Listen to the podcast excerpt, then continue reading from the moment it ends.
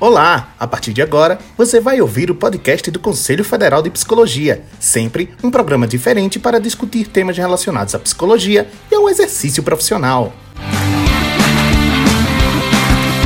No episódio de hoje, você vai ouvir o ato especial sobre os 30 anos do Estatuto da Criança e do Adolescente, que contou com a participação de várias entidades. Ouça agora! Bom dia a todas e a todos. Eu sou Ana Sandra Fernandes, psicóloga e estou presidente do Conselho Federal de Psicologia. Estamos mais uma vez aqui ao vivo para ampliar os canais de comunicação com a categoria e a sociedade, abordando diversos temas e suas interfaces com a psicologia. Dessa vez, nosso encontro de hoje é para tentar apontar desafios para a construção de alternativas, mas, sobretudo, nosso encontro de hoje é um momento de celebração. É com muito orgulho que a gente inicia agora o ato virtual 30 anos do Estatuto da Criança e do Adolescente. A psicologia em defesa da infância e da adolescência. Esse é um momento especial por diversos motivos. Um deles é por observar o quão inovadora foi essa legislação e o quanto ela ainda é tão indispensável e urgente. Havia todo um movimento em ebulição que resultou na Lei 8.069, lá em 1990, o nosso Estatuto da Criança e do Adolescente. Foi a partir do Estatuto que crianças e adolescentes passaram a ser vistas como sujeitos de direitos uma mudança de paradigma fundamental para enfrentar com muita seriedade as violações e violências às quais meninas e meninos de todas as regiões do país estavam e, infelizmente, ainda continuam submetidas.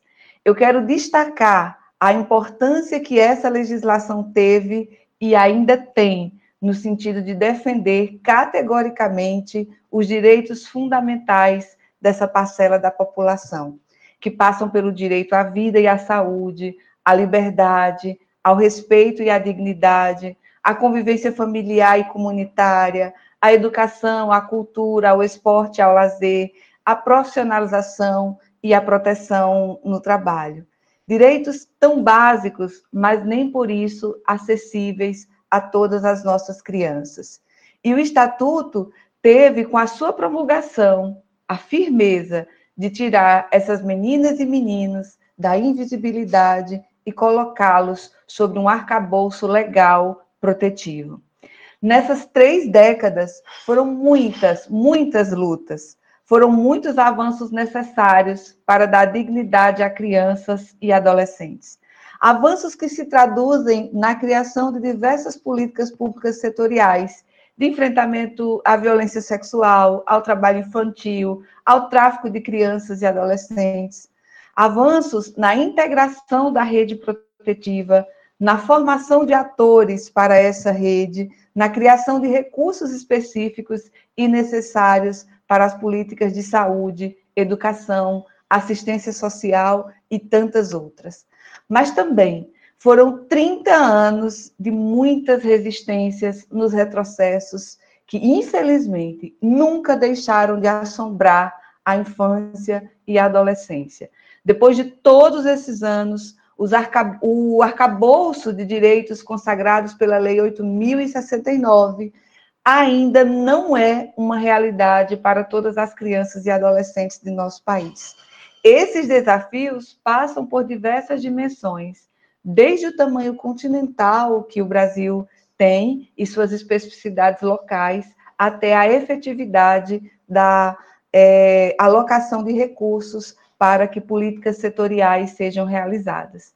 Os desafios eles passam também é, pelo atual cenário político de nosso país, onde as vidas parecem cada vez menos importantes aos olhos dos nossos governantes, que esvaziam os espaços de participação social, adotam políticas de austeridade e tentam sistematicamente retroceder em direitos básicos já consagrados desde a Constituição Federal de 1988 e o próprio Estatuto. A tarefa de listar todas essas conquistas e avanços assim como a de mapear todas as ameaças ainda iminentes, é muito grande. E é por isso que, para esse ato de hoje, o CFP convidou o CONANDA, que é o Conselho Nacional de Direitos da Criança e do Adolescente. Convidamos também nossa Comissão de Direitos Humanos e as comissões de direitos humanos dos Conselhos Regionais de Psicologia, além de entidades do FEMPB, que é o Fórum de Entidades Nacionais da Psicologia Brasileira, aquelas entidades que são ligadas à temática da infância e adolescência. Temos também aqui, nessa, nessa live de hoje, representados o Movimento pela Proteção Integral da Criança e Adolescente e o Fórum Nacional dos Direitos da Criança e do Adolescente. Entre é, as diversas convidadas e convidados que participam desse ato, eu conto com minha colega, parceira de plenário, a Marina Punivaz, conselheira do CFP e que acompanha esse tema, é responsável por esse tema no nosso plenário. É, conto também com Iolete Ribeiro da Silva, que representa o CFP na presidência do CONANDA e foi conselheira do CFP na gestão passada, também colega de gestão. E para esse ato de hoje, nós organizamos as falas separadas em blocos temáticos, para que possamos ser contemplados todos os direitos de crianças e adolescentes nessa nossa conversa de hoje e os desafios que cercam esses direitos. Então, para a gente tentar garantir que nenhum deles ficassem de fora, nós tentamos organizar o nosso manifesto em blocos temáticos. Eu considero importante destacar que este é sim um momento de celebração. Poucas políticas são tão simbólicas e longevas quanto as da infância e adolescência, mas também o momento de reafirmar nossos compromissos, de renovar nossas energias e de rearticular nossas mobilizações. A luta pelos direitos de crianças e adolescentes sempre foi uma das bandeiras de atuação da psicologia e do Conselho Federal de Psicologia. Temos a felicidade de atualmente ocupar a presidência do Conselho Nacional dos Direitos da Criança e do Adolescente, o CONANDA, principal órgão é, deliberativo de políticas públicas na área. A psicologia tem muito a contribuir para que o princípio da prioridade absoluta seja, de fato, o balizador das políticas sociais direcionadas às nossas crianças e adolescentes. Temos a compreensão do tamanho dos desafios, mas também temos segurança no papel de nossa formação enquanto psicólogas e psicólogos. É por isso que o CFP preparou algumas ações para marcarmos esses 30 anos. Além do ato de hoje, temos ainda outras ações previstas que Marina vai detalhar para você. Sejam então todas e todos muito bem-vindos, e aí eu quero passar imediatamente a palavra para a nossa conselheira Marina, por você. Bom dia, Ana Sandra, bom dia a todas e a todos é, comemorar o ECA em mais um ano de seu aniversário, celebrar as suas conquistas e avaliar os desafios que temos pela frente é fundamental, né, neste momento. É, por meio do Estatuto, o Brasil aderiu a um novo paradigma na proteção dos direitos das crianças e dos adolescentes. A doutrina da proteção integral, que considera crianças e adolescentes como sujeito de direitos. Portanto, o Estatuto provê garantias fundamentais a partir da compreensão da condição peculiar de desenvolvimento. Para isso, o ECA anuncia a responsabilidade compartilhada entre o Estado, a sociedade e a família na garantia de uma infância e uma adolescência protegidas. Muito ainda falta para que o ECA seja cumprido em todos os aspectos da infância e da adolescência. Um grande desafio que se coloca e ainda se faz presente é romper de forma da situação irregular. Outro desafio é a implementação do complexo funcionamento intersetorial de um sistema de proteção e garantia dos direitos de crianças e adolescentes. Além das dificuldades na implementação do ECA, há ainda diversos projetos de lei que fragmentam e suprimem direitos de crianças e adolescentes. Propostas marcadas por ameaças à compreensão de crianças e adolescentes como sujeito de direitos e iniciativas que retomam a lógica minorista, que reforçam a culpabilização, a criminalização e a patologização das famílias, né, especialmente as pobres. Defender o ECA é imperioso no contexto presente, de crise sanitária e econômica, para fazer frente às ameaças de retrocesso em relação aos direitos humanos já conquistados. A luta pela proteção integral de crianças e adolescentes não se encerra pelo reconhecimento formal dos, dos direitos pelo Estado. A implementação do ECA demanda envolvimento constante da sociedade e principalmente do Estado na consolidação e efetivação dos direitos infantos juvenis. A defesa do ECA é também uma luta contra as desigualdades estruturais de nossa sociedade para proteger crianças e adolescentes, é necessário garantir direitos aos seus familiares, que são a classe trabalhadora. O baixo investimento em políticas públicas impede o desenvolvimento de ações capazes de implementar os direitos previstos no Estatuto, comprometendo o princípio da prioridade absoluta e colocando em risco a proteção integral de crianças e adolescentes. Dessa forma, então, o CFP se mobiliza e assume o compromisso com a defesa do ECA, contribuindo com a orientação do exercício profissional, segundo os princípios éticos da profissão, junto com todos os conselhos regionais aqui presentes, para eliminar quaisquer formas de negligência, discriminação, exploração, violência, crueldade e opressão contra crianças e adolescentes. Em comemoração a esses 30 anos, então, em defesa dos direitos da infância e da juventude, o CFP comemora a data desenvolvendo algumas ações, dentre elas esse ato de hoje, que envolve todas as comissões de direitos humanos dos conselhos regionais, que na sequência vão apresentar falas em blocos temáticos que envolvem os direitos fundamentais previstos no Estatuto da Criança e do Adolescente.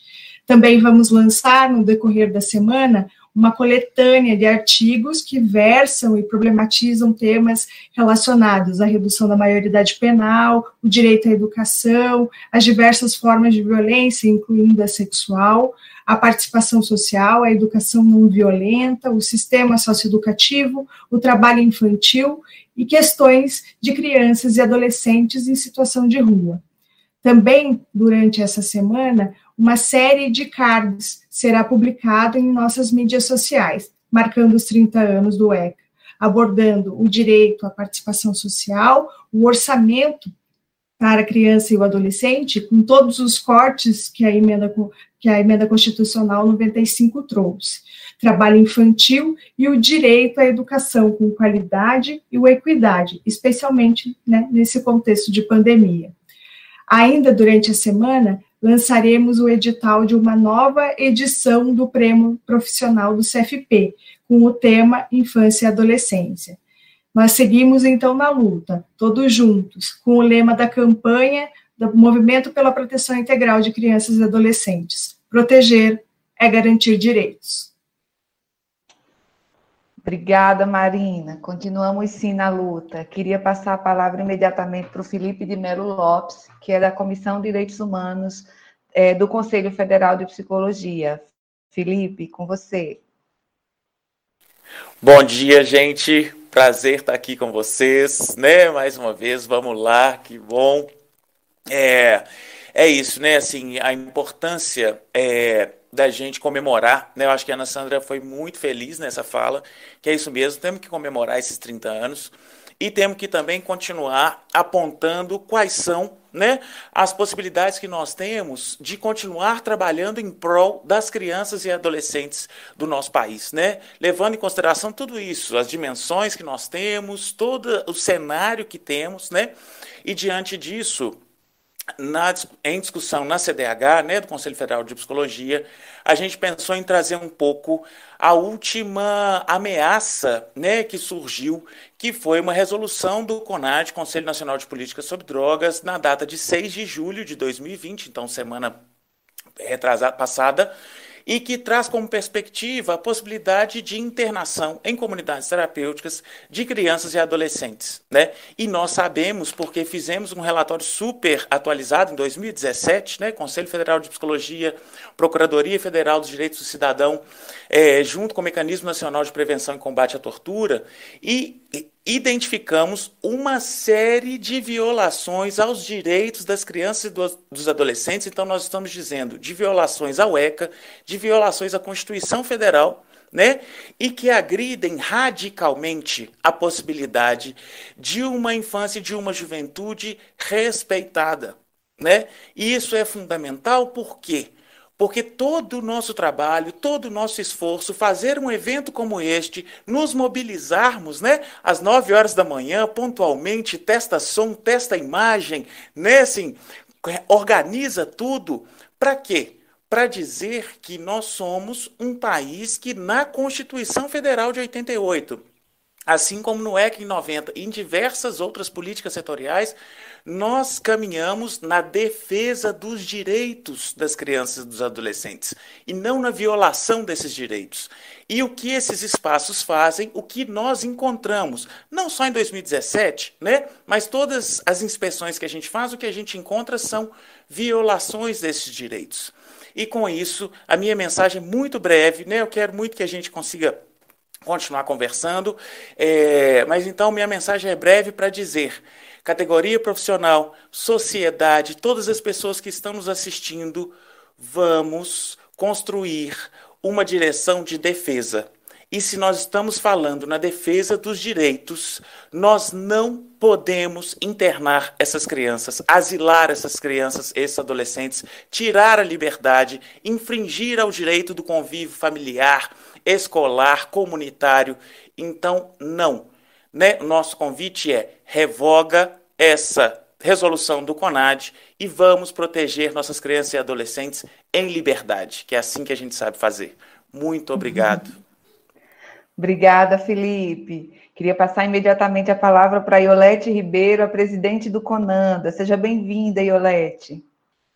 Bom dia, bom dia, Ana Sandra, bom dia a todas e todos. É, os conselhos de psicologia têm participado das lutas por direitos humanos e democracia desde os anos 80, tendo nas últimas décadas empreendido esforços para ampliar a contribuição social da psicologia e, desde o início dos anos 2000, defendido a atuação de psicólogas nas políticas públicas. A defesa de uma sociedade mais igualitária e a afirmação dos direitos humanos de crianças e adolescentes se expressa na ampla participação tanto do Conselho Federal de Psicologia quanto dos Conselhos Regionais de Psicologia nos Conselhos dos Direitos de Crianças e Adolescentes, tais como CONANDA, Conselhos Estaduais, Conselhos Municipais. Essa mobilização da psicologia em defesa dos direitos de crianças e adolescentes norteou o desenvolvimento de uma resistência organizada e fundamentada em ampla discussão e produção de conhecimentos, as produções do Sistema Conselhos de Psicologia sobre Infância e Adolescência são é, conhecidas em todo o país e amplamente utilizadas. Né?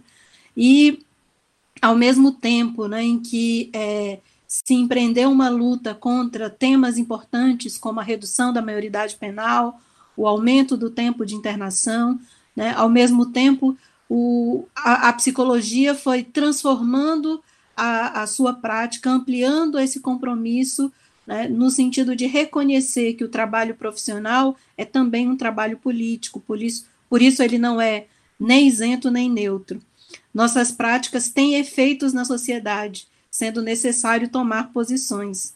A partir dessa compreensão é que os conselhos de psicologia buscaram evoluir na aliança com movimentos sociais, na participação em conselhos, fóruns, conferências e outros espaços de formulação e acompanhamento das políticas públicas de defesa de direitos e lutas por políticas públicas universais.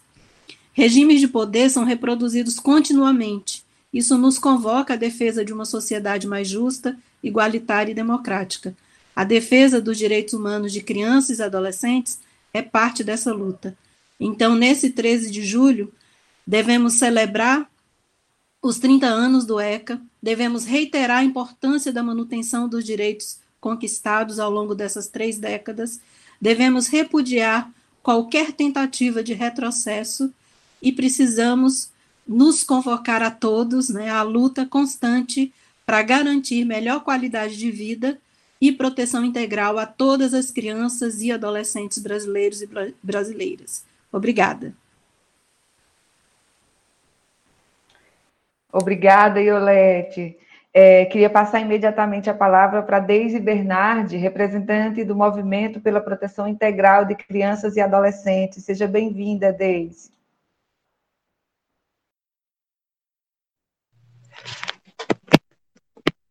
Olá, eu queria dar um grande abraço virtual, porque virtual pode, em todos vocês, meus parceiros, meus colegas, para a gente, é, de fato, comemorar hoje essa conquista. Em nome do Movimento pela Proteção Integral de Crianças e Adolescentes, eu vou ler uma carta manifesto, que foi uma construção coletiva do movimento para a data de hoje. O Movimento pela Proteção Integral de Crianças e Adolescentes é um coletivo de indivíduos, movimentos sociais e entidades organizado para promover a defesa e o cumprimento do Estatuto da Criança e do Adolescente ECA e dos princípios da proteção integral incorporada na Constituição Federal de 1988.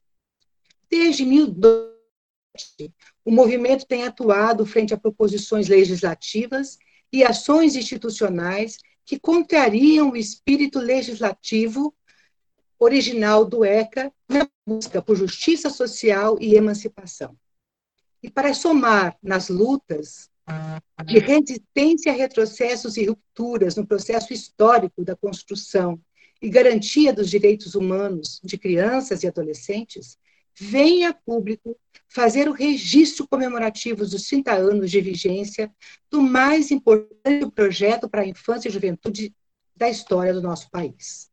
Em julho de 1990, o Brasil firmou o compromisso de romper com políticas de intervenção, violência e invisibilidade em relação à infância e adolescência. Naquele momento, o ultrapassado Código de Menores de 1979 foi revogado em favor de um alinhamento à diretriz da prioridade absoluta constitucional e dela e, do, e da efetiva inauguração da doutrina de proteção integral. Assim, o Estatuto da Criança e do Adolescente, apontado como uma das leis mais avançadas do mundo, encerrou formalmente o menorismo, isto é, a estigmatização, a repressão e exclusão de crianças e adolescentes. E inovou ao estabelecer bases estruturais e institucionais comprometidas com o Estado democrático de direito. As raízes do Estatuto estão conectadas aos anseios da sociedade brasileira por justiça social e respeito a garantias fundamentais, e também a necessidade de dar voz aos movimentos sociais, como o Movimento Nacional Meninos e Meninas de Rua e a Pastoral do Menor, por exemplo, que tiveram importante papel na construção da lei. Tudo isso em um momento histórico difícil para o país, recém-saído de décadas de repressão e de ausência de valores democráticos. A conquista de direitos legitima a infância e a juventude brasileiras e deu, com essa, com essa ação, a histórica aprovação dos artigos 227 e 228 da Constituição Federal. Mas, para sua efetividade, foi necessário o advento de legislação mais complexa e sistematizada, que traria no seu teor a fotografia da vontade do povo, de olhar de forma protetiva para as crianças e adolescentes, reconhecendo-lhes a cidadania plena, o que é mais peculiar desses indivíduos, que é sua condição de pessoas em desenvolvimento. Essa luta está em marcha. Nunca cessa e nunca pode parar.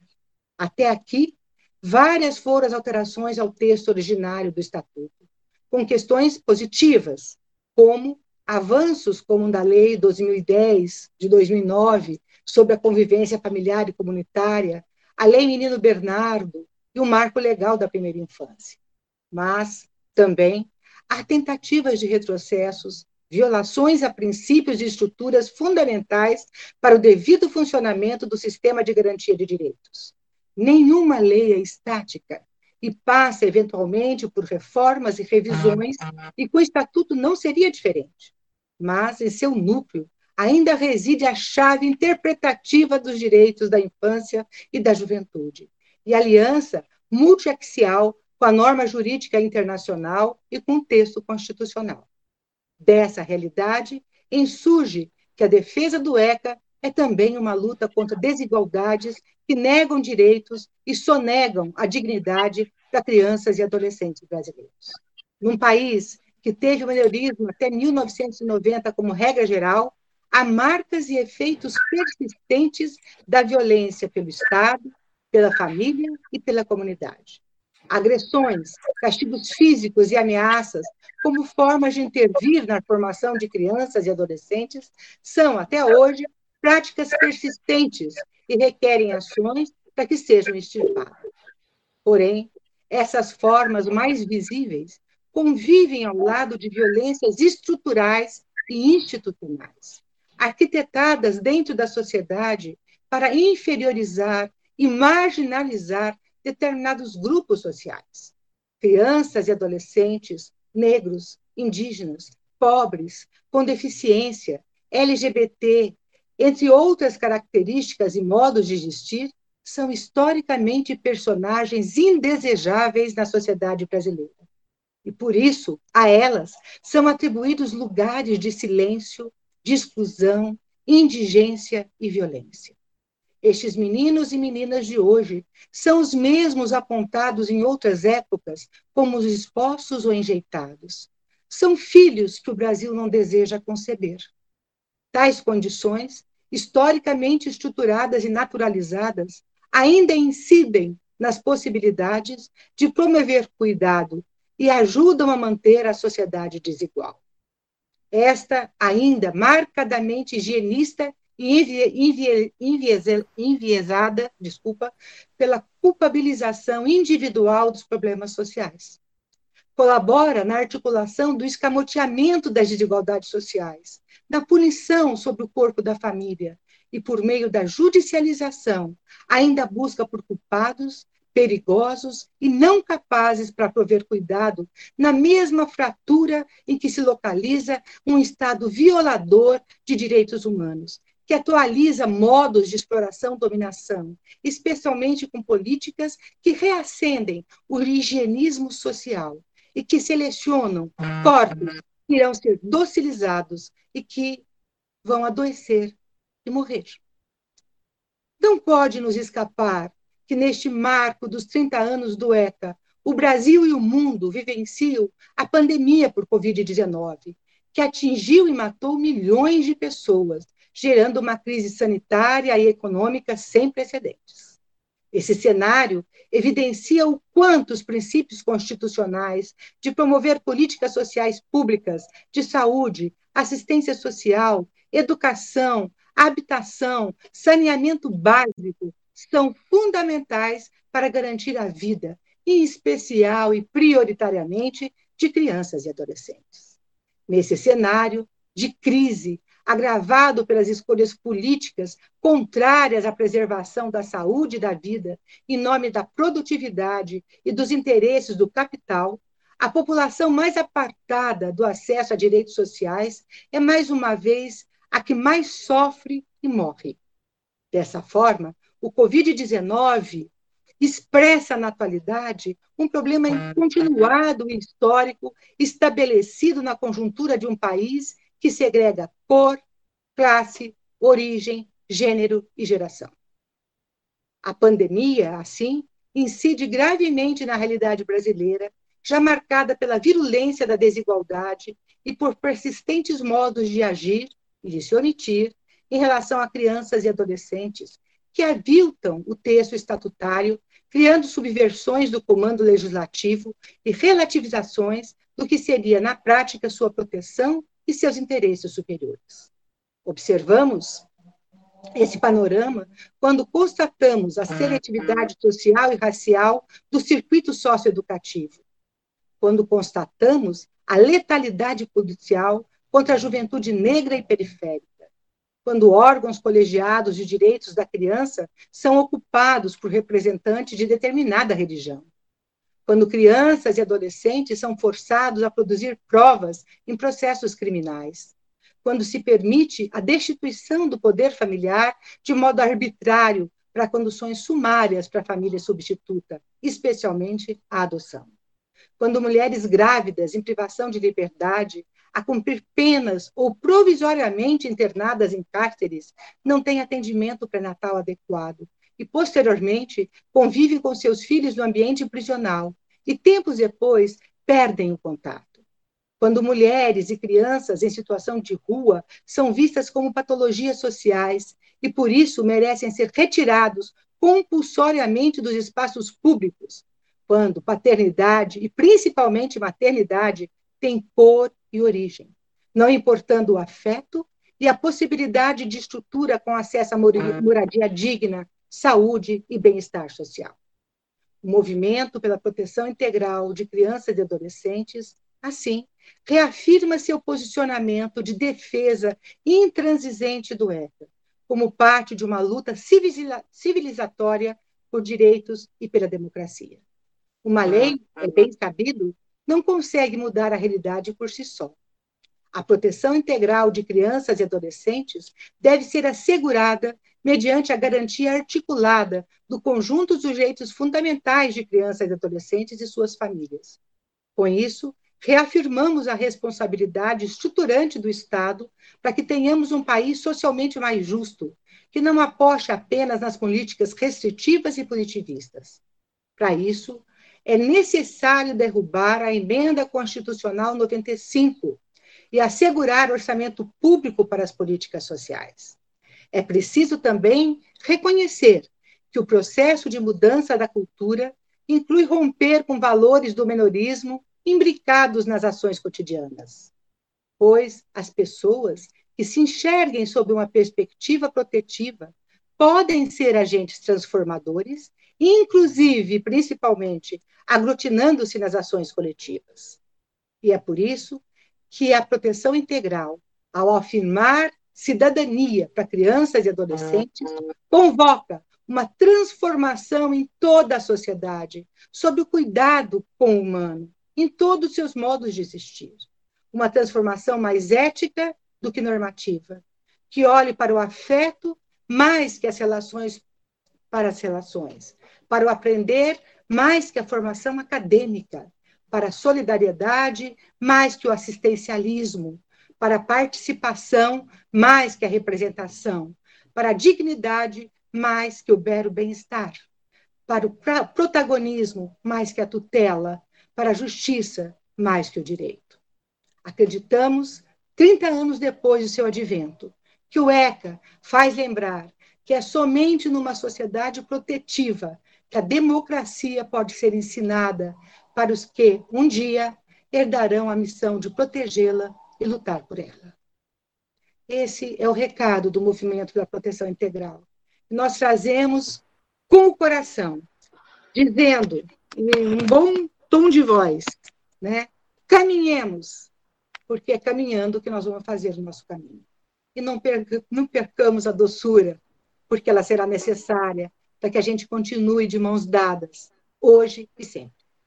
Obrigada, Deise. Queria passar a palavra, então, imediatamente para Lília Cavalcante, da Associação Brasileira de Psicologia do Desenvolvimento. Seja bem-vinda, Lília. Lilian, seu microfone está desligado. Está desligado o seu microfone, Lilian. Lilian. É que eu desliguei Pronto. a. Agora sim. Sim, um bom dia a todas, a todos aqui presentes. Essa saudação ela é especial numa manhã calorosa e especial, e por que não dizer histórica, de julho de 2020. Há exatos 30 anos, o Estatuto da Criança e do Adolescente ele foi promulgado e até hoje mantém uma agenda desafiadora e inovadora em relação à proteção das crianças e dos adolescentes contra qualquer forma de abandono, agressão, abuso, discriminação, crueldade posto que ainda hoje são muitos os que nascem, crescem, vivem sob o cerco da pobreza, da violência, das desigualdades sociais.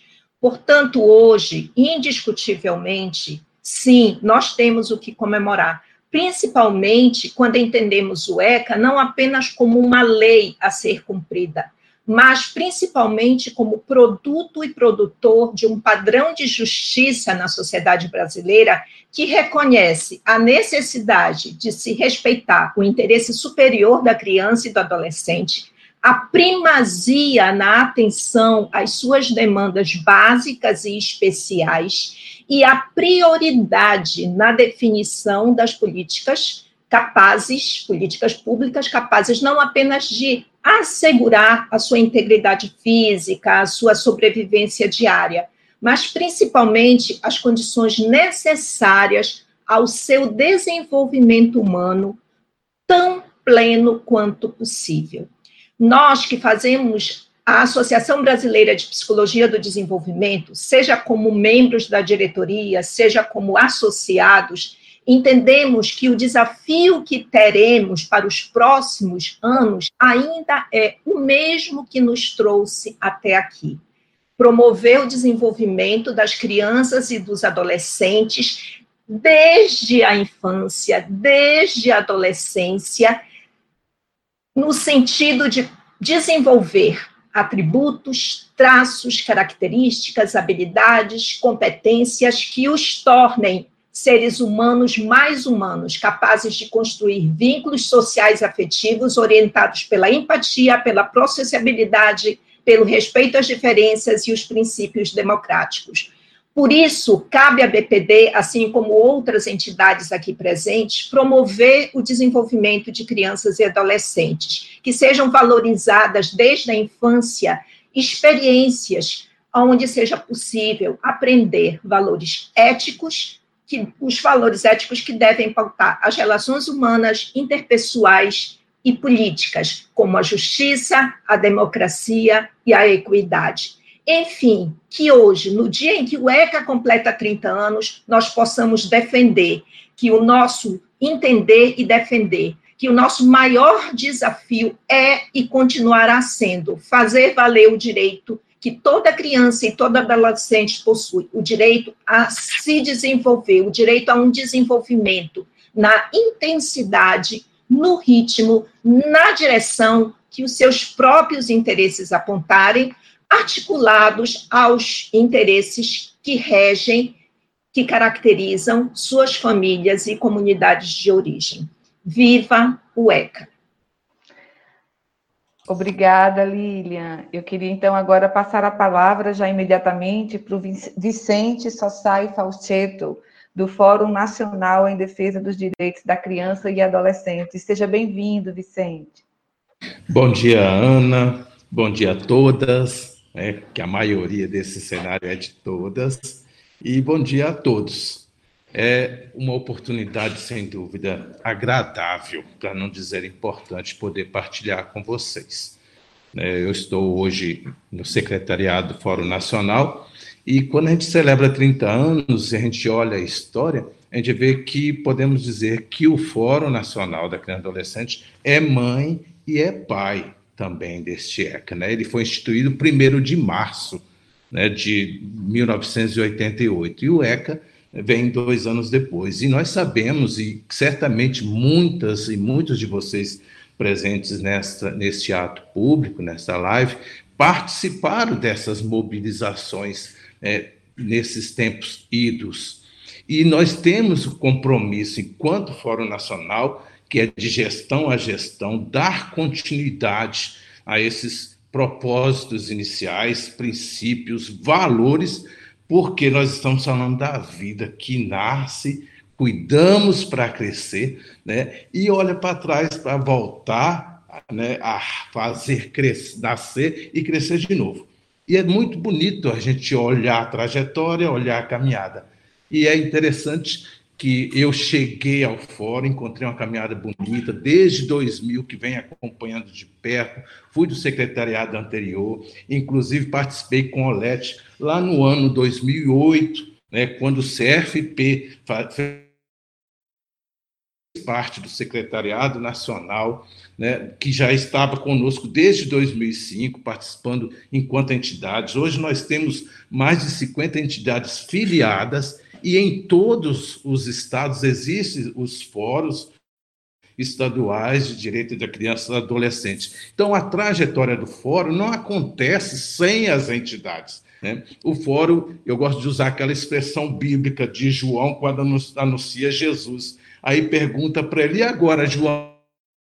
Agora, né, eu fiz até então. Agora ele aparece e eu desapareço. Quem deve aparecer nesse cenário né, são as entidades fazendo as suas ações na defesa do, da criança e do adolescente. Mas a gente não para, né? essa mobilização continua, temos apoio constante das entidades, ora mais fortalecido, ora menos, e o fórum vai levando adiante. Nós acreditamos na participação do adolescente nos conselhos estaduais, nos fóruns estaduais, no Conselho Nacional. É uma luta que nós temos hoje. E por isso que estamos também hoje celebrando, como todos vocês, né, esse ato bonito, né, que é a live que nós vamos realizar hoje às 19h30. Queremos convidar vocês todas e todos para participar conosco. Temos pessoas históricas, vamos rememorar a caminhada do, do, dos 30 anos com Cláudio, né, que era chamado Cláudio Conanda, Iolete. Teremos participação de jovens, de adolescentes, e vamos ter participação também da relatora do EC, que é a Rita Camata, que com certeza, naquele momento, deu uma grande contribuição né, na história que todos nós, abraçados, na época não era virtual, né? E levamos adiante esse propósito. Muito obrigado, parabéns para vocês por essa iniciativa e o dia de hoje está carregado de celebrações da vida. Temos tropeços, pedras pelos caminhos? Temos, mas o bonito é que a gente tropeça, levanta e segue adiante. Obrigado pela oportunidade e um bom momento para todos nós. Obrigada, Vicente. Muito obrigada pela presença. Vou então passar agora imediatamente a palavra para Estela Frazin, que é da FENAPS. Estela, seja bem seja bem-vinda. Bom dia, Ana. Bom dia a todas e todos. É, agradecemos o convite e a oportunidade de participar dessa transmissão. E a gente considera que é fundamental a, re, a reafirmar a importância do ECA em seus 30 anos de existência.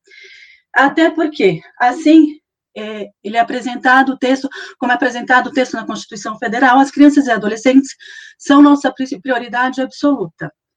Nesses momentos sombrios que estamos vivendo, devido à retirada de direitos e enfrentamento da, da pandemia, vamos aqui demarcar que nas reformas que estão acontecendo, crianças e adolescentes também têm sido alvo de retirada de direitos, tanto no que tange à proteção e à garantia da educação, como também na volta com muita intensidade do trabalho infantil, Seguimos nas várias entidades sindicais presentes no Brasil e vinculadas à Federa Federação Nacional dos Psicólogos, participando dos fóruns de defesa dos direitos da criança e do adolescente e dos organismos de controle social, tanto os específicos da pauta da criança e adolescente, como os de saúde e assistência social, que perpassam a defesa dos direitos humanos e as garantias da infância e da adolescência.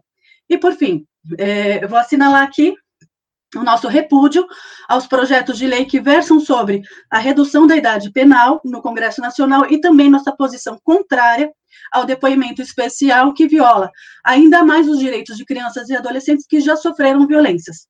Vidas negras importam, somos pela vida da criança e dos adolescentes da nossa sociedade e pela garantia dos filhos e filhos da, da classe trabalhadora. Obrigada a todas. Estela, muito obrigada pela sua presença. Bom, agora nós vamos começar a, a, fazer a transmissão dos nossos convidados, representantes das comissões é, de direitos humanos dos nossos conselhos regionais. Queria já aproveitar, agradecer a todos os conselhos regionais por estar sempre junto conosco, é, principalmente nesses momentos que são tão importantes para toda a sociedade brasileira, para a psicologia é, de uma forma especial. E aí a gente vai começar, então, agora os blocos. É, e aí nós vamos começar o primeiro bloco. O nome desse bloco é Bloco do Direito à Vida e à Saúde. Nesse bloco, nós teremos a participação da Natália de Souza Silva, do CRP 21, do Piauí, da Lidiane Barbosa, do CRP 15, Alagoas, uh, da Jusilene Costa, do CRP 20, uh, Amazonas e Roraima, da Miriam També, do CRP 10, é, Pará e Amapá, é, do Vinícius Soares, do CRP 13, aqui da Paraíba. Estou passando a palavra para vocês, é o nosso primeiro bloco, o bloco do direito à vida. Sejam bem-vindos e bem-vindas. Olá a todos, obrigada, Ana. É, então, gente, nós estamos aqui hoje para celebrar, né, que há exatos 30 anos atrás o Brasil estava constituindo o seu Estatuto da Criança e do Adolescente, que veio aí representar um marco legal e regulamentador importantíssimo para os direitos humanos e para é, a, o reconhecimento da cidadania, né, da nossa juventude, da infância, mas também não só para celebrar, mas para é lembrar dos nossos desafios e responsabilidades em conferir né, a proteção integral e a prioridade absoluta desse público, enquanto pessoas, adultos, comunidade, família e Estado. Então, por isso, para uma é, psicologia, para o direito, né, a saúde e a vida das crianças e adolescentes, nós queremos afirmar uma psicologia que continue contribuindo, né, de um modo é, atuante, participativo e sempre articulado junto a fóruns, redes, conselhos, comitês e outros mecanismos de defesa que venham é, para somar esforços, né, na fazer com que essas leis sejam cumpridas, com que políticas sejam continuamente construídas. Também queremos afirmar que uma psicologia que venha contribuir é, para assegurar assistência psicológica desde a gestação para a mãe e o bebê, a, as linhas de cuidado na primeira infância, uma psicologia que venha é, reforçar também, né, nas várias unidades de saúde, é, a prioridade né, das necessidades de saúde geral e específicas das crianças e adolescentes e que, é, por intermédio do SUS, né, fazem esse atendimento e devem fazê-lo com prioridade absoluta, principalmente as crianças e adolescentes com deficiência. É, queremos também afirmar uma psicologia que continue contribuindo né, para a vigilância de maus tratos e violência de quaisquer natureza, de modo que o psicólogo, a psicóloga continue fazendo os encaminhamentos necessários, é, acionando os mecanismos de defesa já existentes, né, é, sempre que houver condições que vão contra o que está previsto no ECA, por uma psicologia sempre ativa. Então é isso, passo a palavra para minha amiga Lidiane.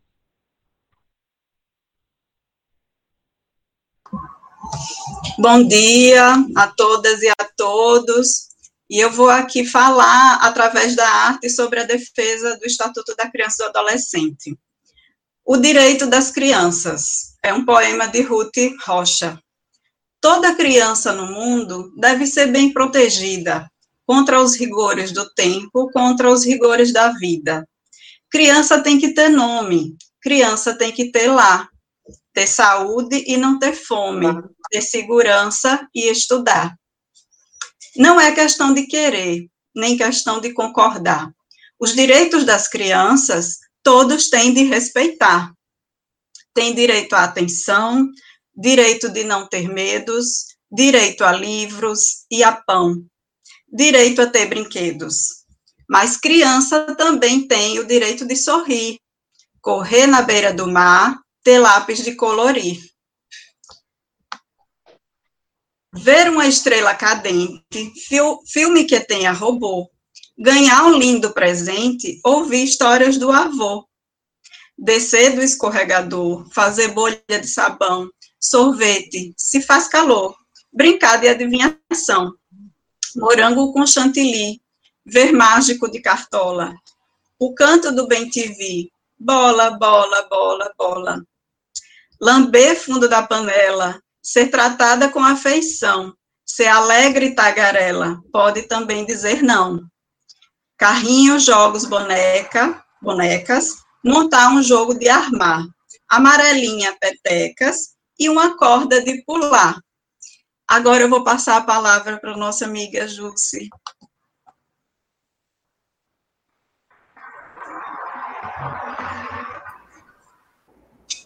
Um passeio de canoa, pão lambuzado de mel, ficar um pouquinho à toa, contar estrelas no céu, ficar lendo revistinha, um amigo inteligente, pipa na ponta da linha, um bom de um cachorro quente. Festejar o aniversário com bala, bolo e balão, brincar com muitos amigos, dar pulo no colchão. Livros com muitas figuras, fazer viagem de trem, um pouquinho de aventura, alguém para querer bem. Festinha de São João, com fogueira e com bombinha. Pé de moleque rojão, com quadrilha e bandeirinhas. Andar debaixo da chuva, ouvir músicas e dançar. Ver a, carre a carreira de saúva, sentir o cheiro do mar. Pisar descalça no barro, comer frutas no pomar. Ver casa de João de Barro, noite de muito luar. Ter tempo para fazer nada. Ter alguém para pentear os cabelos, ficar um tempo calada, falar pelos cotovelos. E quando a noite chegar, um bom banho bem quentinho, sensação de bem-estar, de preferência um selinho. Uma caminha macia, uma canção de ninar, uma historinha bem bonita, então dormir e sonhar. Embora eu não seja rei, decreto neste país que toda criança tem direito a ser feliz. Nossas crianças de hoje precisam de nós, sociedade e profissionais, para que possamos verdadeiramente, para que possam verdadeiramente terem o direito à saúde, à educação e o lazer. Obrigada.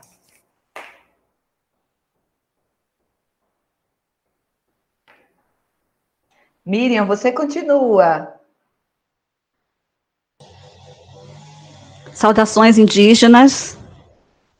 Eu sou Miriam Dantas de Almeida, indígena do povo Tembé, sou psicóloga, doutoranda da Universidade Federal do Pará, no curso de Psicologia de Pós-Graduação em Saúde e Sociedade.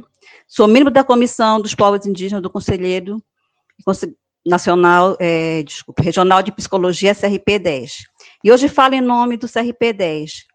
E nesse dia 13 de julho, quando o ECA completa 30 anos, estou aqui para falar da criança indígena e Amazônia. E pensar também para além de uma psicologia eurocêntrica e norte-americana, pois nesse modelo de psicologia de desenvolvimento não inclui nos manuais a criança e os povos originários.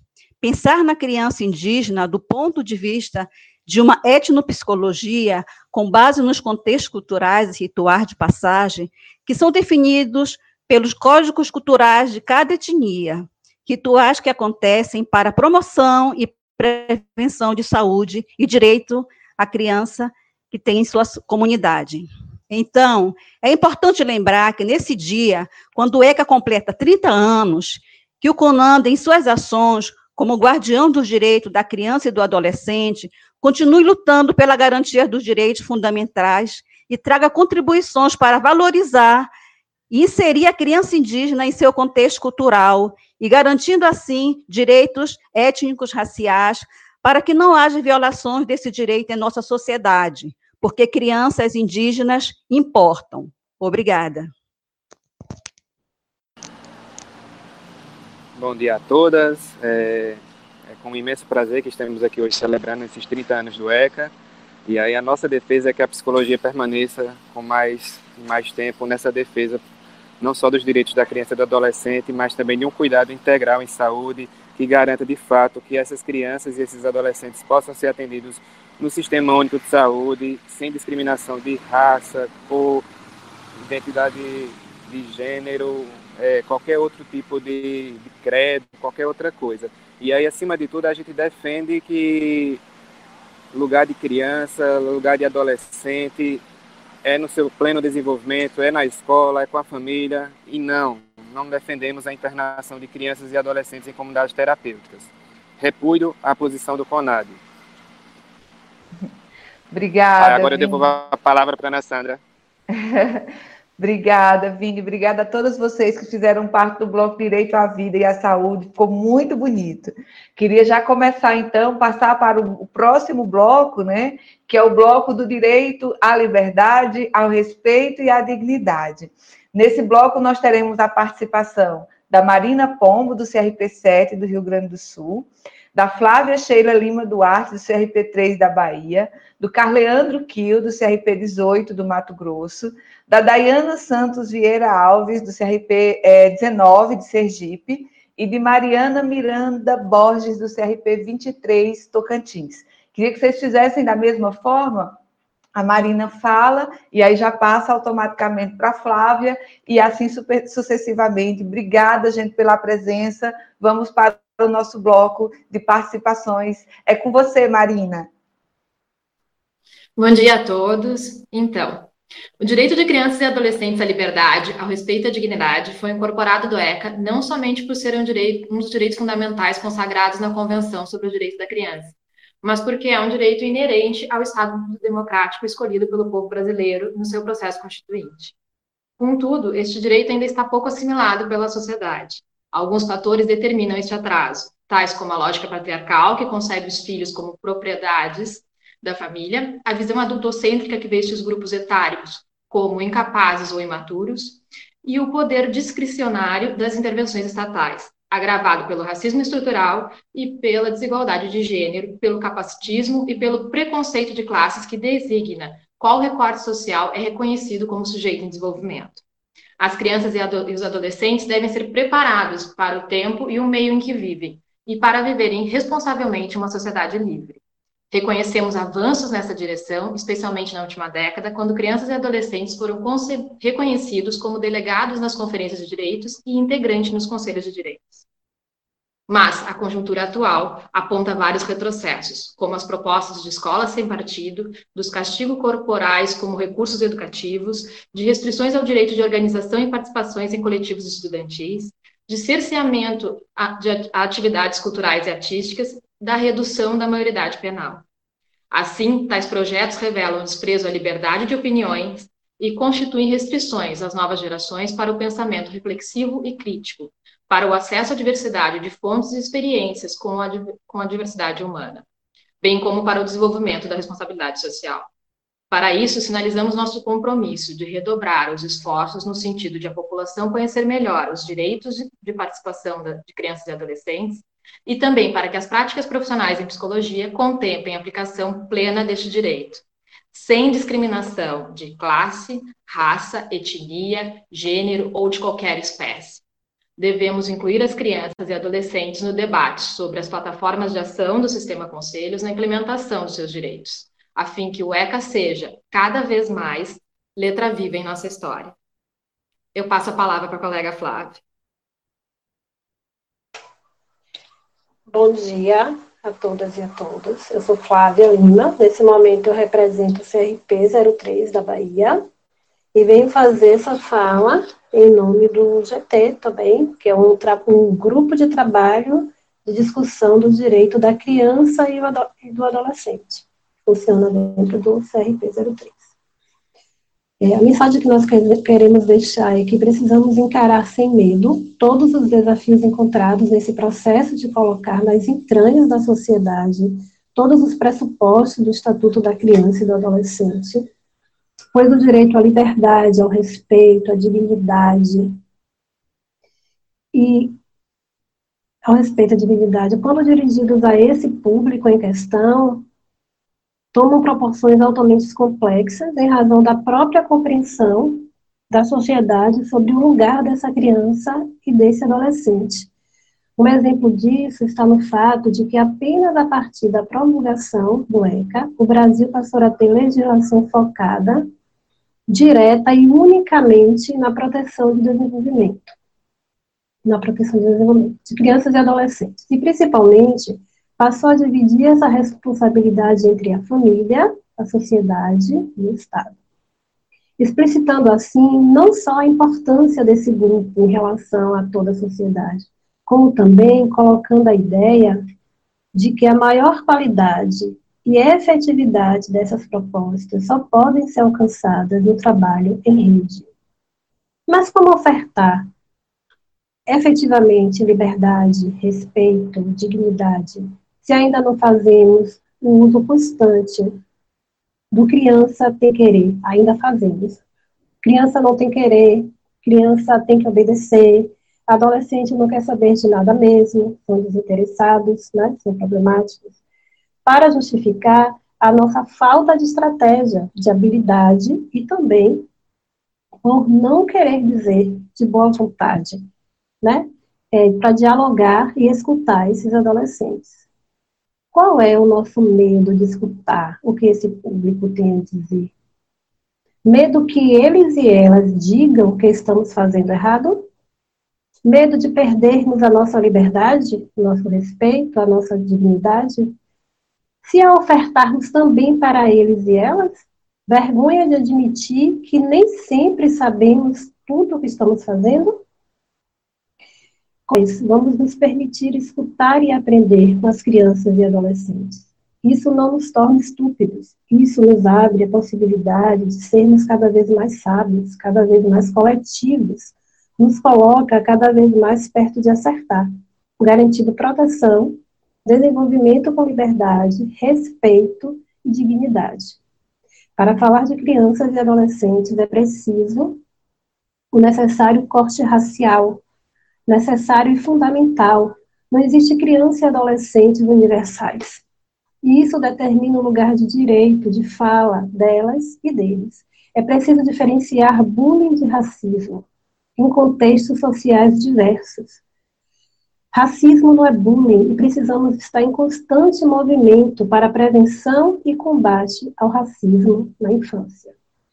O sistema é, de conselho de psicologia precisa ser um dispositivo estratégico para contribuir e até mesmo promover debates, seminários e outros eventos formativos contra o racismo e os efeitos psicológicos que o racismo causa desde a infância até a adolescência e prorroga pela vida adulta.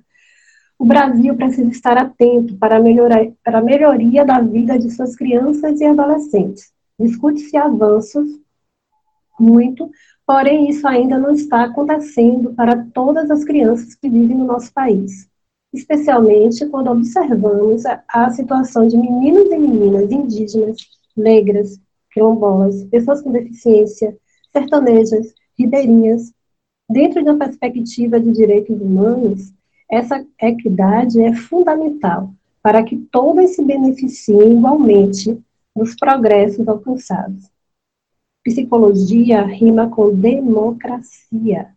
A democracia rima com todas e todos. Reforçamos que precisamos estar atentos e atentas, que crianças e adolescentes são sujeitos de direito. O CRP agradece e segue em constante movimento do direito da criança e do adolescente. Carleandro, agora é você. Bom dia para todo mundo. Estou aqui representando o CRP 18, né, aqui do Mato Grosso, com a boneca que representa para mim uma pessoa muito importante da minha vida, né, minha avó, é, querendo dizer que a gente não pode esquecer nosso lado lúdico, nosso lado criança, né? Nesse dia aqui. É, eu queria direcionar minha fala, essa oportunidade aqui, é, mais ao racismo institucional, né? Que é o racismo aí que é implícito, né, implícito nas instituições, né? É, é, e que está é, ligado aí com o racismo estrutural que está na base da nossa sociedade. Por que, que eu resolvi falar disso? Porque eu acho que infelizmente é, ainda é um tema que é pouco discutido né, é, nas instituições por onde as crianças e adolescentes estão, né, ali é, vivenciando as experiências, né, é, e aí eu queria destacar aqui é, que isso deve ser muito importante para a atuação dos conselheiros tutelares, né. Então a gente tem aí a, a base disso, né, nos artigos, no artigo 5 no artigo 16 e 18 do Estatuto da Criança e Adolescente, né? É, que diz lá que, basicamente, né, um resumo, crianças e adolescentes não, não vão ser objeto de discriminação e violência em seus direitos fundamentais, né? É, então, é uma contradição, né? Pensar que a gente tem a base para que essas práticas de racismo institucional é, não aconteçam nas instituições. Infelizmente, a gente não discute isso, a gente vê muitos casos de de coisas que acontecem aí, né, relacionadas ao racismo, né? Eu sou psicólogo escolar, então eu tenho é, exemplos, né, de alunos que muitas vezes não querem ir na escola porque sofre, né, é preconceito, discriminação, né, essa violência relacionada ao racismo. E aí, muitas vezes, né, o Conselho Tutelar não sabe por que determinadas crianças não querem a escola quando passam por esse tipo de situação. Então, é interessante a gente observar isso, né? E queria destacar também a importância da, a, da articulação intersetorial com as redes de atenção à vida, né? É, como psicólogo escolar, mas como psicólogo social também, que eu considero, acho importante isso, né? Mas aí também é importante a gente observar a importância desses pontos dessas redes não né, é, agirem de forma institucionalmente racista, né? Porque não adianta. Né? Se a gente pega encaminha determinada demanda para a saúde, para a assistência social, ou para o próprio Ministério Público, enfim, se essas instituições, instituições também estão permeadas pelo racismo institucional. Então, que a gente se dedique a isso, que a gente fique atento a isso, né? É, fique, atento a, fique atento a isso e que a gente pensa que a gente deva comemorar o dia de hoje, mas também deva refletir, né? Não seja só um dia de comemoração, mas também de reflexão, ok? Eu vou passar a palavra aí para minha colega Dayana Santos. Obrigado.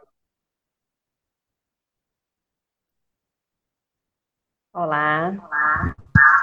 Em nome da Comissão de Direitos Humanos. Deixa eu baixar o volume aqui.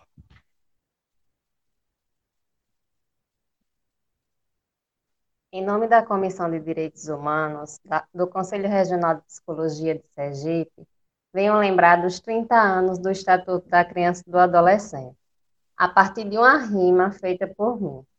Lembrando a efetivação dos direitos das crianças e adolescentes depende muito de cada um de nós. No planeta qualquer, tem direito ao sol amarelo, do nascer ao adolecer, eis que o crescer deve ser belo, com liberdade, respeito e dignidade. Seu desenvolvimento cai como uma luva, no lugar ou no espaço, o falar ou expressar não se deve ser escasso para o lauseia alcançar. Seja prece ou visão, meditação ou oração, sua crença e religião deve ser sem pressão. Brincadeiras e diversão, para acontecer de montão, a família e a comunidade deve dar liberdade. No brincar, no expressar, se o respeito prevalecer, haverá dignidade, em seu viver. Se o direito for violado, para a rede de proteção há de ser encaminhado. Racismo, discriminação, exclusão, negligência não deveriam fazer parte de sua existência. Convido você a adotar uma criança, um adolescente, ou quem sabe todas as crianças e adolescentes, diariamente, no acolhimento e no cuidado, na promoção de suas vidas. Convido agora a colega Mariana.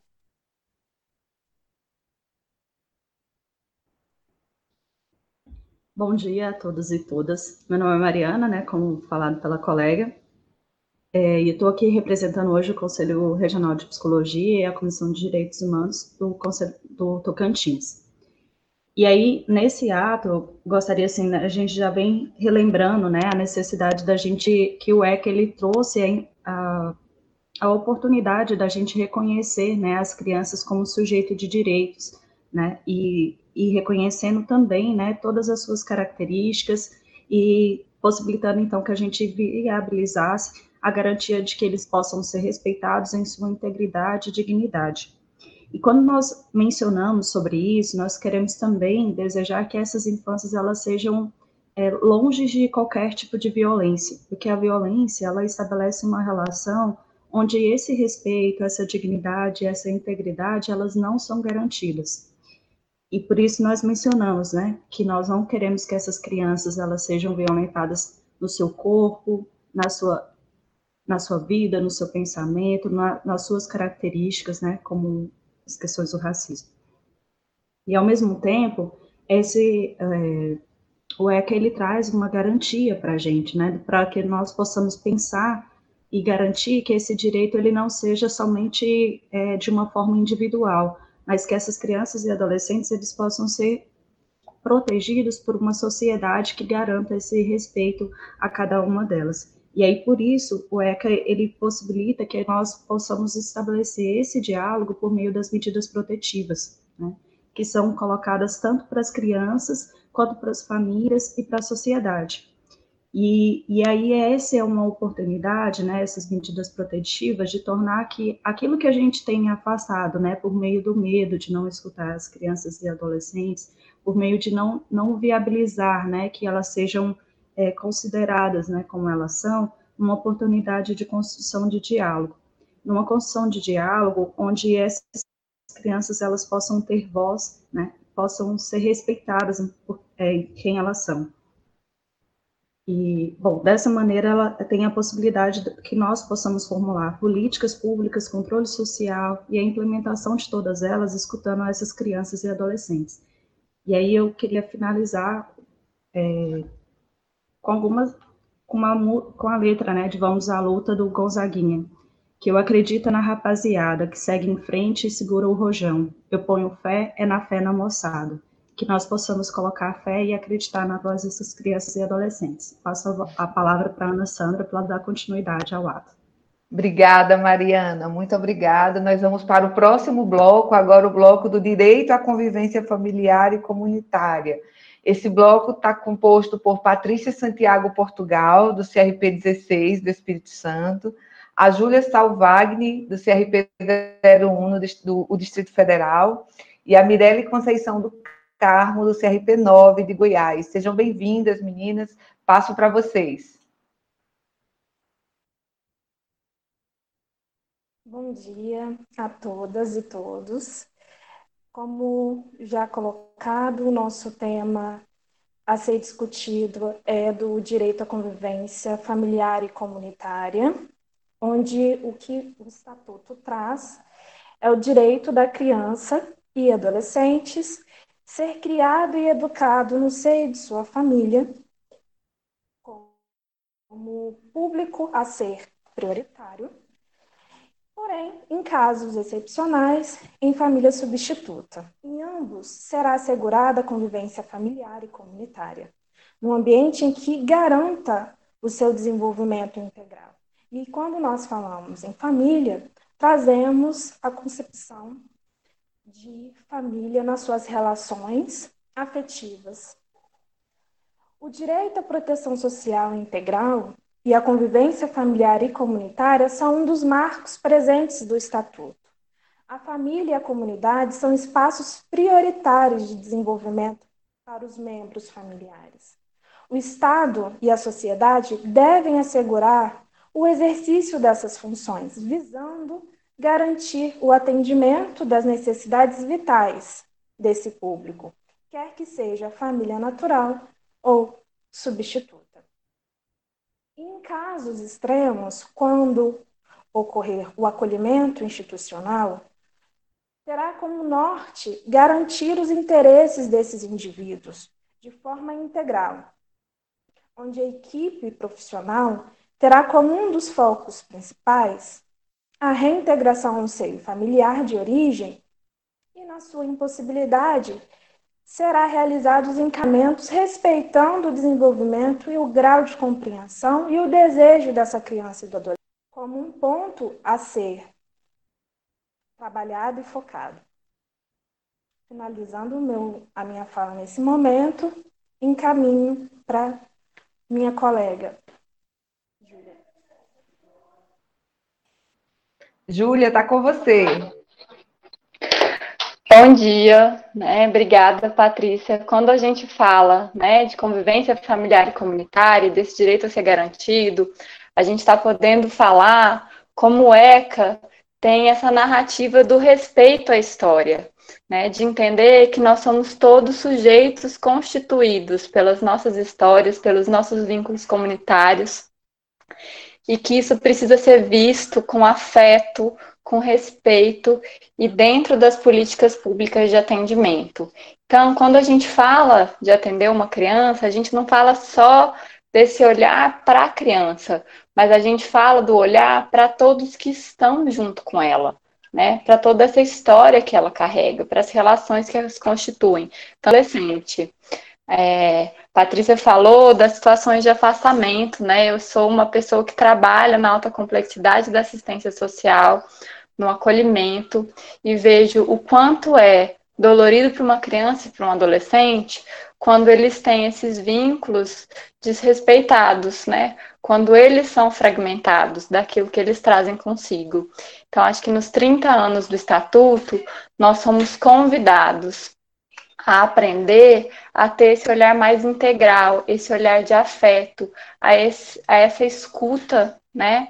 Que se volta tanto para as origens, né? Que não existe só a partir de agora, né? Então, quando somos convidados a estar com as crianças nas, e os adolescentes nas suas histórias e no seu cotidiano, que a gente deixe esse protagonismo acontecer, que a gente permita que eles falem quem eles são, de onde eles vêm, porque isso é constituidor de um desenvolvimento íntegro, saudável, afetivo. Isso é uma política social e precisa ser visto sempre e a todo momento.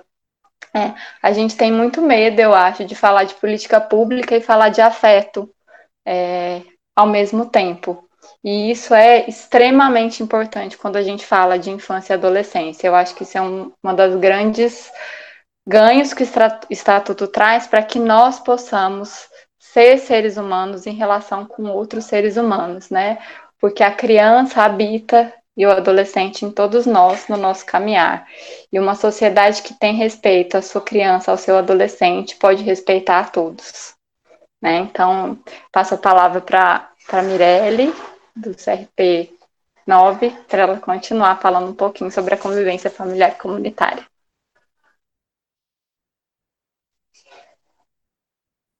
Bom dia a todos e a todas. É, eu me chamo Mirelle, sou conselheira do CRT 09, membro da Comissão de Direitos Humanos e também sou trabalhadora do SUAS. É, estamos muito felizes de estar participando desse ato no momento, no dia de hoje, um ato extremamente importante. É, e aí a gente trouxe uma fala direcionada não só para esses marcos legais que as colegas já trouxeram, mas também trazendo o Plano Nacional de Proteção, Defesa e Garantia do Direito da Criança e do Adolescente à convivência familiar e comunitária, entendendo é, o plano como uma importante, é, um importante passo na direção da garantia dos direitos da criança e dos adolescentes, né? É, mas é, é, é, necessário a gente pensar e nos mobilizar para a consolidação desse plano na realidade cotidiana desses adolescentes, dessas crianças. É necessário uma mobilização de toda a sociedade civil e também de nós, psicólogos e psicólogas. Porque o plano por si só, ele não modifica a realidade das crianças e dos adolescentes brasileiros. E é nesse caminho, é imprescindível a gente unir esforços e articulação, e uma articulação das políticas públicas. É, a defesa dos direitos de crianças e de adolescentes em situação de fragilização de vínculos familiares e comunitários, especialmente, exige do Estado uma articulação de políticas públicas para esse fim. Logo, pensar em políticas públicas integradas, articuladas e fortalecidas é pensar no financiamento público adequado, que garanta de fato estruturas necessárias para a consolidação desses marcos normativos. É necessário um financiamento que garanta políticas públicas que direcionem o seu olhar para a convivência familiar e comunitária. Nesse sentido, portanto, né, o desmonte das políticas públicas que vem acontecendo nos últimos anos, ele impacta duramente e diretamente na garantia de direitos humanos das crianças e dos adolescentes do nosso país. E a psicologia tem tudo a ver com isso. Então, nós precisamos nos mobilizar para fortalecer as políticas públicas, e aqui em especial eu falo do lugar da assistência social, do quanto a gente ainda precisa caminhar para fortalecer é, o nosso Plano Nacional de Proteção de Defesa e Garantia de Direitos das Crianças e Adolescentes, a convivência familiar e comunitária. Assim, a gente precisa pensar a adoção como uma excepcionalidade, uma exceção e não uma regra. Desse modo, pensar uma psicologia que não patologize os fenômenos sociais. E desse jeito, a gente caminhar no sentido de assumir os nossos compromissos sociais, políticos e éticos, assumindo, assim, o desafio da proteção integral das nossas crianças e dos nossos adolescentes. É assim que eu encerro a minha fala e vou voltar a palavra para Ana Sandra. Muito obrigada. Obrigada, Mirelle, muito obrigada. A gente vai para mais um bloco, é o bloco do direito à educação, à cultura, ao esporte e ao lazer. Nesse bloco, a gente tem a presença da Adriana Miranda, do CRP 02 em Pernambuco, da Mercedes, Guarnieri, do CRP 06 de São Paulo, Natália Campos da Silva, do CRP 17, Rio Grande do Norte, do Valques Jacques Vargas, do CRP 14, Mato Grosso do Sul, da Nelma Pereira da Silva, do CRP 22, de Maranhão. Sejam bem-vindos. Com vocês a palavra. Adriana, é com você. Bom dia a todas as pessoas. É, eu sou a Adriana, do CRP 02, como a Ana falou, é, e como muitas e muitos de vocês devem saber, o ECA é muito precioso à sociedade brasileira, pois é essa legislação que reconhece as crianças e adolescentes enquanto sujeitos de direitos. Isto é, assim como todas e todos os demais brasileiros e brasileiras, em 1990, as crianças e adolescentes foram finalmente reconhecidas, deixaram de ser menores e passaram a gozar de todos os direitos fundamentais inerentes à pessoa humana. Sendo muito importante frisar que, diferentemente do Código de Menores, no ECA, as crianças e adolescentes são consideradas pessoas em condição peculiar de desenvolvimento. Anteriormente ao ECA, ainda no Código de Menores, as crianças e adolescentes poderiam ser tratados como menores em situação irregular, com desvio de conduta. E nessas situações, geralmente as famílias mais pobres eram responsabilizadas. As autoridades decidiam quem seria institucionalizado ou não. Isto variava de acordo com os seus valores. Era muito comum que crianças e adolescentes que se encontravam em situação de rua ou mesmo em situação de pobreza fossem encaminhadas indiscriminadamente para entidades de assistência e proteção ao menor. E do Código de Menores para o ECA, isso mudou? Conforme estava explicando no início, isso mudou significativamente. Por exemplo, foi a partir dessa legislação que as crianças e adolescentes passaram a ser prioridade absoluta. E políticas públicas foram elaboradas com a finalidade de proteger e garantir direitos. Eu passo a palavra agora para a colega Mercedes, do CRP 06 São Paulo. Obrigada. Vou dar continuidade, então, às ideias iniciadas pela Adriana, né? Também foi a partir do ECA que os adolescentes que tenham cometido algum ato infracional passaram a ser responsabilizados, mas dessa vez com direito à defesa e ao devido processo legal, as medidas socioeducativas também devem atender a uma série de demandas próprias à fase do desenvolvimento, sendo que a proposta é que ela tenha caráter educativo e não punitivo. Missão: medidas socioeducativas. Advertência, obrigação de reparar o dano, prestação de serviços à comunidade, liberdade assistida, inserção em regime de semi-liberdade e a internação em estabelecimento que é considerado no ECA educacional. Porém, no último levantamento realizado pelo SINASE, havia 26 mil adolescentes em centros de restrição ou privação de liberdade. Temos conhecimento de que com a pandemia e com as recomendações do CNJ e do CONANDA, este número diminuiu um pouco, porém ainda podemos considerar alto, pois geralmente os adolescentes em cumprimentos de medida socioeducativa já foram submetidos a uma série de restrições ou violações de direitos, sendo em sua maioria negras e negros, provenientes de regiões pobres e periféricas.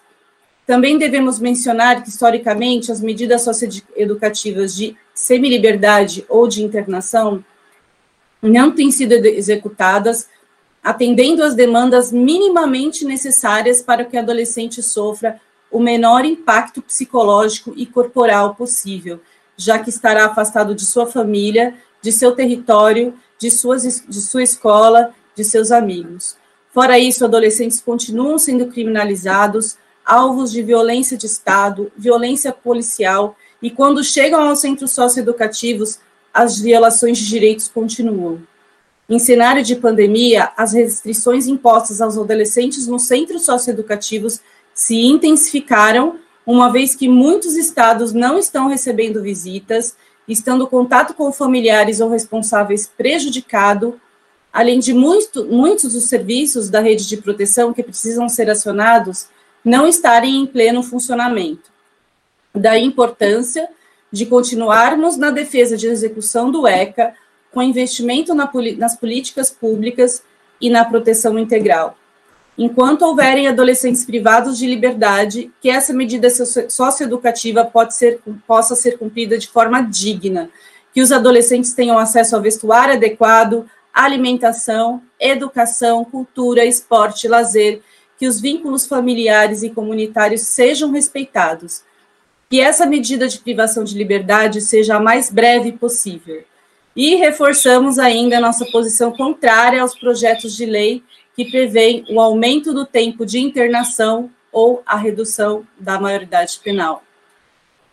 Bom, eu passo a palavra agora para nossa parceira, a Natália. Bom dia a todos, bom dia a todos e todas. É, eu sou Natália, representante, estão me ouvindo? Representante do CRP 17, né? E vim aqui hoje reafirmar o que está sendo dito pelas colegas, é, destacando a importância do ECA como um documento que instrumentaliza a garantia da proteção integral. Venho também ressaltar o compromisso social da psicologia com esse público, com a defesa ética do fazer psicológico baseado na defesa dos direitos fundamentais em todas as esferas de atuação. Como foi dito, o ECA forneceu as bases que tornou possível pensar a criança e adolescente como sujeito de direito. Então, independente de raça, cor, etnia, credo, gênero é, e, e condição social, é, toda criança e adolescente tem o direito à cultura, ao esporte, ao lazer e à educação.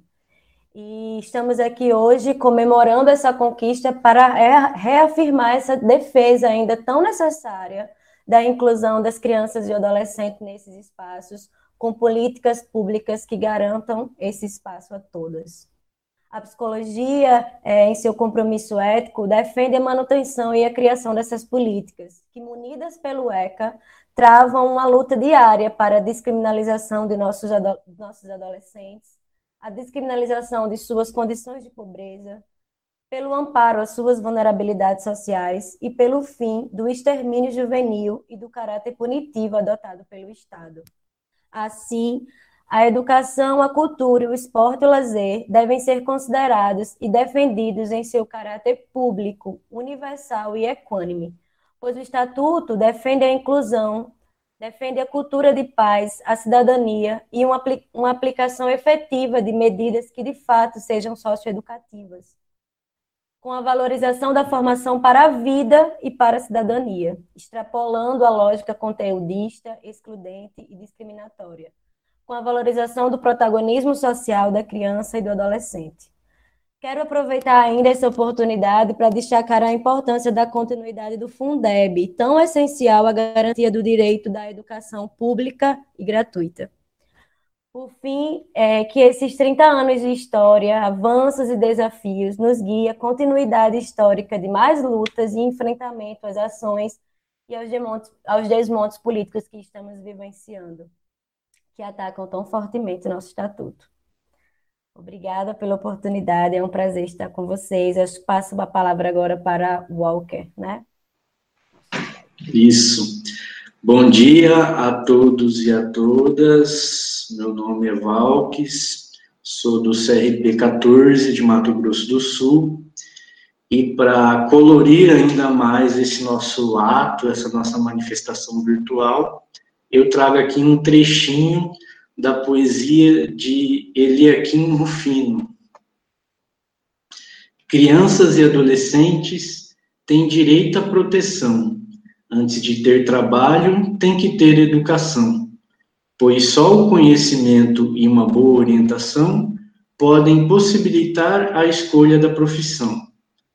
Também é nosso direito, o direito de saber, investigar, pesquisar, observar e conhecer.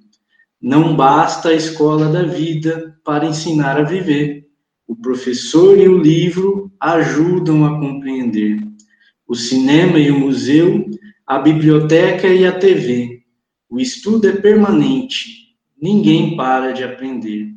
Mas em questão de direitos, temos que ter atenção para que o direito não sofra ameaça ou violação. Está decretado agora e para sempre será. A lei é para prevenir, não dá para remediar. Crianças e adolescentes são seres em formação. Quem não cuida da semente perde toda a plantação. As crianças têm direitos e nós a obrigação de oferecer atendimento e especial atenção. O meu muito obrigado pela oportunidade de estar participando aqui desta manifestação. Passo a palavra agora para a nossa colega Nelma.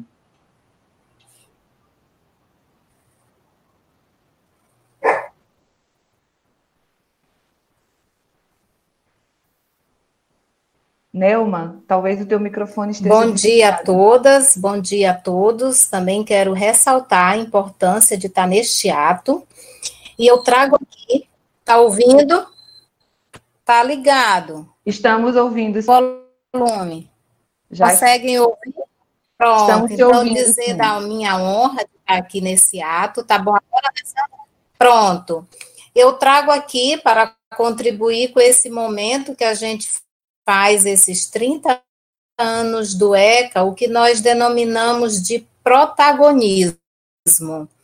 E sobre o protagonismo, eu tive a oportunidade de estar com adolescentes por cinco anos né, na fundação, e eles produziram antes. E eu escolhi uma palavra de um dos adolescentes para compartilhar esse momento que faz 30 anos.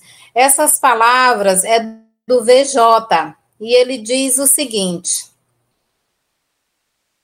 Tudo passa.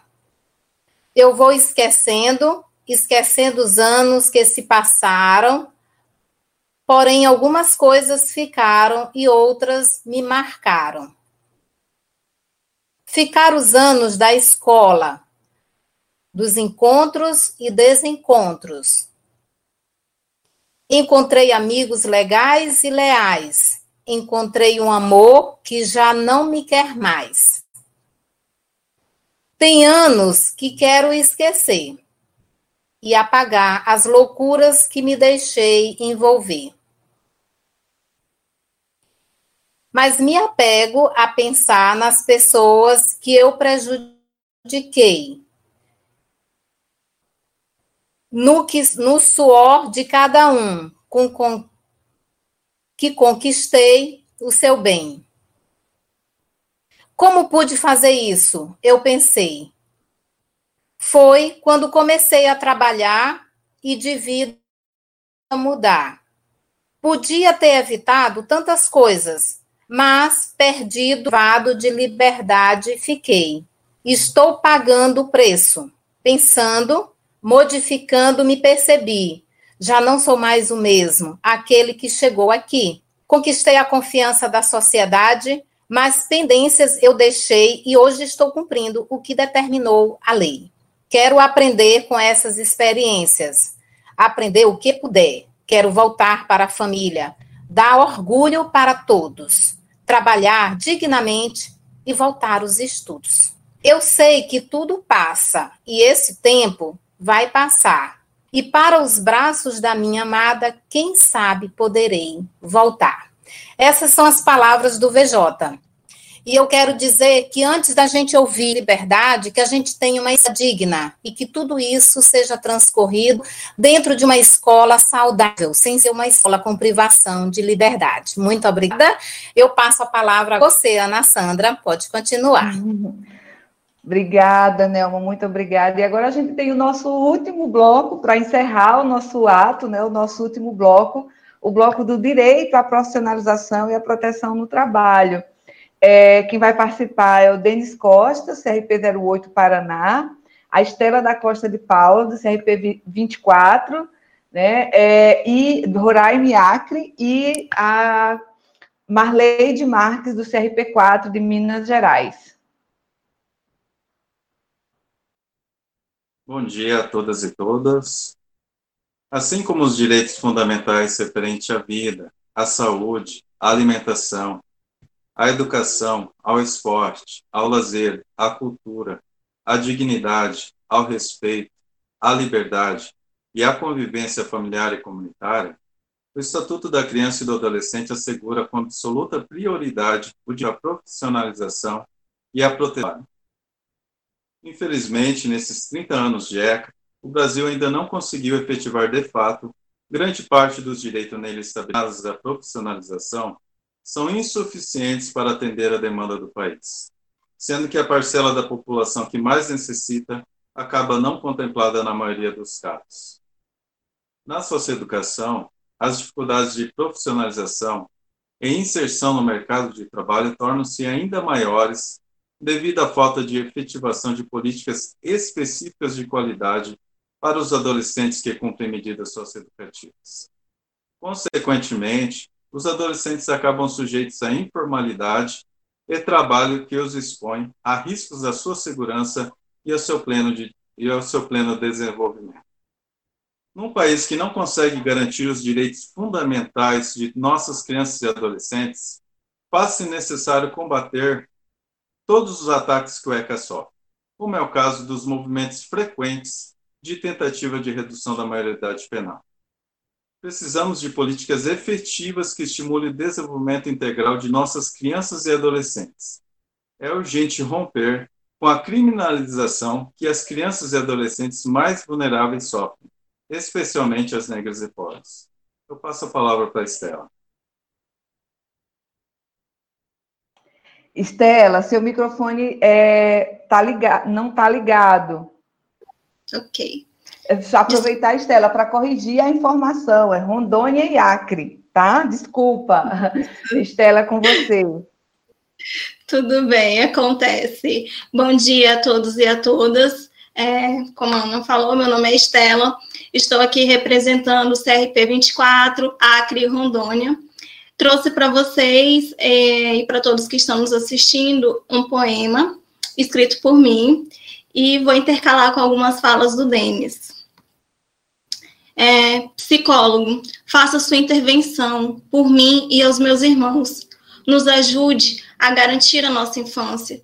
Precisamos de amparo, atenção e proteção. Somos o futuro da nação. No entanto, há falhas em nossa educação. Por vezes, deixamos o caderno de lado para trabalhar e ganhar o pão. Temos direito à profissionalização, salvo na condição de aprendiz, garantindo a frequência escolar mas a minha realidade não condiz com o que acontece no meu lar. Meu trabalho é perigoso, me explora e prejudica a minha saúde. Quero ser criança e viver a minha juventude. Precisamos hoje sermos cuidados para que no futuro possamos cuidar, pois agora nossa obrigação é brincar e estudar e não trabalhar. É, com esse poema, eu trago também é, uma notícia, uma nota que saiu ontem, que é, devido à pandemia, o risco de trabalho infantil no Brasil ele aumentou muito, né? É, devido às escolas fechadas. Então, muitas famílias que vivem em situações vulneráveis necessitam é, de mais amparo, de mais auxílio do governo. E como essas famílias elas não têm é, acaba se reproduzindo esse trabalho infantil, onde essas crianças acabam é, indo para as ruas ou até mesmo é, sofrendo outras violações de seus direitos em prol de ajudar suas famílias. Aqui no norte, a gente tem um índice, um percentual altíssimo de trabalho infantil, onde as crianças, elas são exploradas, elas são violentadas, e esses direitos, regidos pelo ECA, muitas das vezes, eles não são garantidos. Nós, enquanto psicólogos, precisamos lutar pelas políticas públicas, precisamos lutar pelos direitos dessas crianças. Eu acredito que hoje esse ato ele está sendo muito importante, porque é, a gente está vivendo num momento muito crítico. Então, há de se pensar é, em como nós vamos nos readaptar enquanto profissionais da saúde para trabalhar, para poder orientar e ajudar essas famílias, essas crianças que precisam dos seus direitos, precisam que eles sejam garantidos. Eu passo agora a minha fala para a colega Marleide. Alô? Oi. Oi. Bom dia Oi, a todos. Bom dia. É, sou a Marleide, do CRP 04, Minas Gerais. Estou é, aqui. Alô? Oi, estão me ouvindo? Ah, porque alguém falou alô Estou aqui com a minha versão aqui do, do ECA, né, esse importante instrumento na proteção e na garantia dos direitos de crianças e adolescentes, né, um marco, né, no direito de serem reconhecidos como seres em desenvolvimento, né, que tem direito a estudar, a brincar, né, e acessar o mundo de, do trabalho é, no tempo certo, de forma protegida, né, como aprendizes, né, e como a colega Estela disse, né, é, é, esse direito, né, ao trabalho protegido é, está ainda mais é, ameaçado, né, ameaçado e exposto a violações nesse momento de pandemia, né, do coronavírus. Então, assim, temos que estar alertas, né, é, precisamos, né, é importante a gente defender é, é, importante celebrar os 30 anos do ECA, né? É importante é, a gente defender o ECA, a gente defender a, a e garantir, né, o, o, o de, que, que, crianças e adolescentes é, possam ter é, as, as, suas vivências, né, a vivência da infância e da adolescência de forma positiva, construtiva e felizes, né? Então, assim, é, viva o ECA. Tá? Obrigada. Eu passo a palavra para a Ana Sandra. Obrigada, Marleide. E aí a filhinha, é, Dayana é sua filhinha, ela está aí representando então todas as é. crianças, né? Linda. Bom, gente, nossa é, celebração em torno dos 30 anos do Estatuto da Criança é, o nosso ato em defesa é, da criança e do adolescente está chegando ao fim, né? Que momento legal, bacana poder ter estado junto com cada um de vocês. Mas antes de encerrar, eu quero mais uma vez agradecer a participação de todos e de todas vocês, né?